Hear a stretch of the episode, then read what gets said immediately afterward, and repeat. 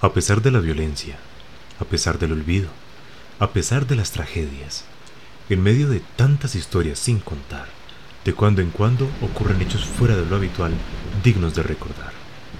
Desde Bogotá, hoy retrocederemos hasta los tiempos del ruido.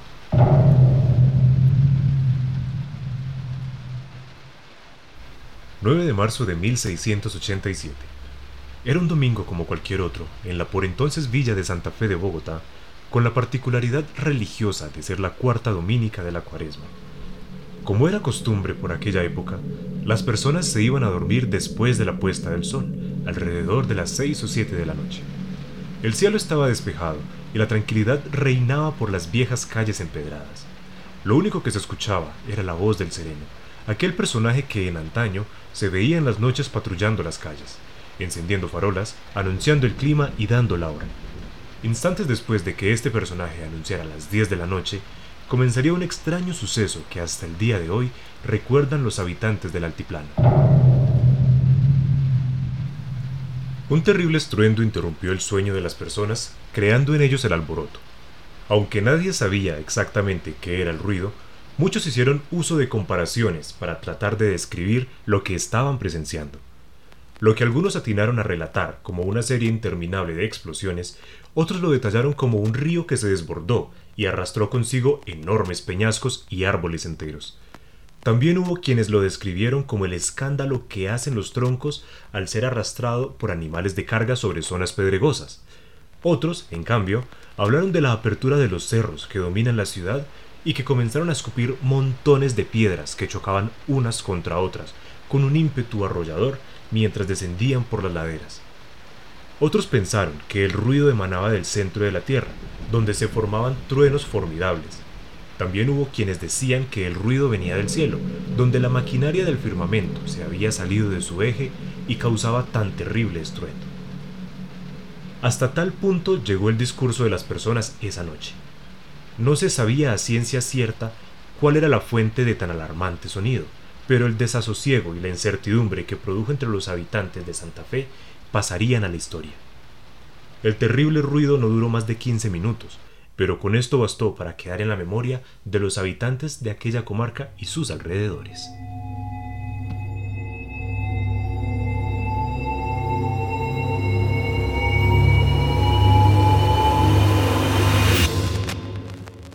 En un momento de tal confusión y pánico generalizado, ninguna explicación parece ser lo suficientemente disparatada como para descartarlo. El suceso era demasiado extraño y no había con qué compararlo fielmente. Sin embargo, la explicación que más fuerza tomó en esos días era muy acorde a la mentalidad religiosa de la época. Lo más probable, según decían, era que el ruido lo había causado la presencia de un ejército o una legión de demonios en los aires. Pues un factor importante que alarmó a las personas que vivieron lo acontecido esa noche fue el incesante olor a azufre que inclusive perduró por más tiempo que el mismo ruido, quedándose en el aire hasta por días, dando un ambiente totalmente infernal a la noche bogotana. Llegó a haber personas que aseguraron que en medio del bullicio escucharon en el aire voces que no eran humanas, pero que no se lograba entender lo que trataban de decir explicaban que solo el demonio podía formar semejantes palabras. En medio del caos, la gente salía de sus casas porque parecía que de aquel lugar era de donde provenía el ruido, pero al salir se encontraban con que afuera este era más intenso, creando mayor confusión. En sus ropas de dormir, desnudos o a medio vestir, se los veía huir despavoridos, pensando que el fin de los tiempos había llegado. Al estruendo inicial se le sumaron los gritos de las mujeres y los niños aterrados, junto con los perros ladrando y aullando igual de asustados, además de los gritos de quienes trataban de poner orden a la situación. A algunos les parecía que el ruido venía de los cerros, por lo que huían hacia la vecindad y la llanura, mientras los otros insistían en que venía de la llanura, por lo cual buscaban refugiarse en los cerros. En lo que sí coincidían quienes lo escucharon, asombrados y atónitos, era en que nunca antes habían vivido nada parecido.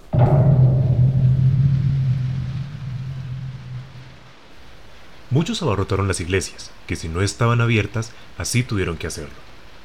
Pensando en el fin del mundo, la segunda venida de Jesucristo, la llegada del juicio final, la iglesia parecía un buen refugio, al menos buscando resguardo y donde calmar su espíritu aterrado y arrepentido. Los sacerdotes no dieron abasto aquella noche, tan solicitados para rezos y confesiones. Allí, junto a ellos, permanecerían las personas orando y ayunando por varios días, preparándose para el final de los tiempos. Otros, en cambio, se unieron al señor presidente colonial, Gil Cabrera y Dávalos, quien pensaba que una invasión enemiga se aproximaba. Marchó con algunos de sus hombres hacia la cima de los cerros, pues asociaron el ruido a un ejército contrario que marchaba al son de sus cajas de guerra, disparando sus mosquetes, bombardas y demás piezas de artillería para amedrentar a los bogotanos con tan estrepitoso ruido. Partiría inicialmente con sus criados y las armas que más a la mano tenía, convocando a bandadas de hombres que se encontraba a su paso marchando hacia San Agustín y el barrio de Santa Bárbara, a reconocer y averiguar por aquella parte cuál era la causa del ruido tan extraño que estaba perturbando la ciudad. Decían que era en esta dirección donde más fuerte se escuchaba aquel inexplicable sonido.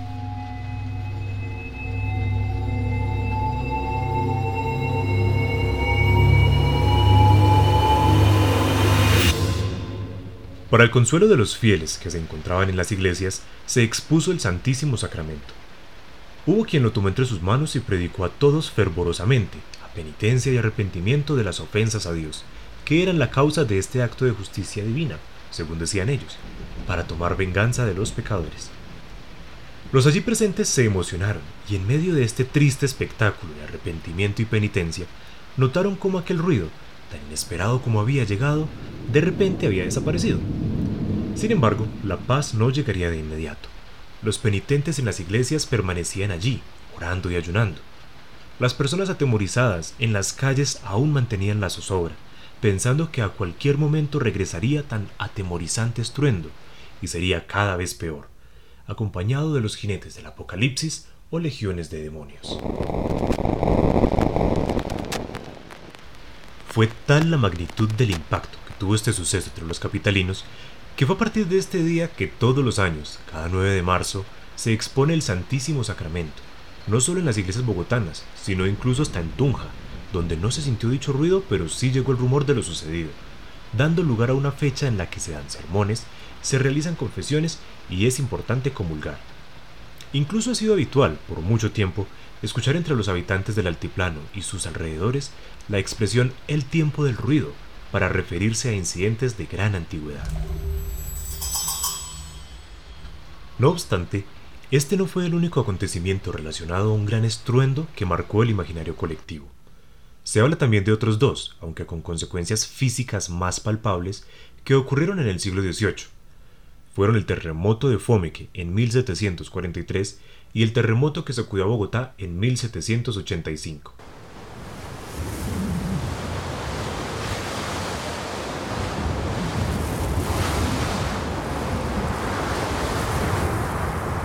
El primero de estos acontecimientos tuvo lugar a las 2 y 30 de la tarde del viernes 18 de octubre de 1743. Comenzó por debajo de la tierra, y citando al maestro, Fray José Trellera, el ruido fue tan grande que no se puede explicar su estruendo. Ello parecía al oído el sonido de un río muy caudaloso. Sonaba como fuego voraz que a la batiente de aire abraza un monte. Sonaba como los ecos que lleva el aire, como cuando se dispara un cañón de artillería. Finalmente era su estrépito tan confuso y sordo que no tiene semejante a quien poderlo asimilar. Posterior a este ruido vino un terremoto, con sus respectivas réplicas, que casi destruyen en su totalidad a Fomeque y los demás pueblos al oriente de Bogotá. Nuevamente, acorde a la mentalidad religiosa de la época, se relacionaron tales acontecimientos con el fin del mundo, por lo cual la gente acudió en masa a los templos que permanecieron en pie catalogando de milagrosa la conservación casi intacta de sus principales imágenes religiosas, creándose en ellos el hábito de confesarse y comulgar en dicha fecha para conmemorar los acontecimientos de este día. El terror y la paranoia colectiva solo empeorarían con el eclipse de luna que tuvo lugar el primero de noviembre posterior. Además, se esperaba uno de sol para el 18 del mismo mes, pero se consideraron tantos los actos de penitencia y las ofrendas de carácter religioso que se hicieron en los días previos que Dios, en su infinita misericordia, detuvo tan numerosas calamidades que venían acongojando a las personas. El terremoto que afectó a Bogotá en 1785 no distaba mucho de este acontecimiento que sacudió Fomeque y sus alrededores. Sin embargo, ya la gente tenía conocimiento de la situación, razón por la cual no paraban de sentir terror, aún sin tener explicaciones más elaboradas. La historia fue similar, un terremoto de gran magnitud antecedido por un ruido inexplicable. Los argumentos brindados a estos acontecimientos por quienes los vivieron son un ejemplo más de cómo la religión funciona también como un medio explicativo de la realidad. Ante el terror que causa lo desconocido, las personas buscan algún tipo de consuelo, siendo la creencia en Dios la de más fácil acceso. Por eso no es de extrañarse que ante estos ruidos inexplicables se hablara del fin de los tiempos y la llegada del juicio final, por más que con el tiempo se le diera otro tipo de explicaciones más elaboradas. A pesar de todo, creyentes o no, este tipo de juicios hacen parte de nuestra historia colectiva, nos han marcado como sociedad y son el sello de la idiosincrasia colombiana. Nos atraviesa, nos trasciende y nos lleva a hablar de un realismo trágico.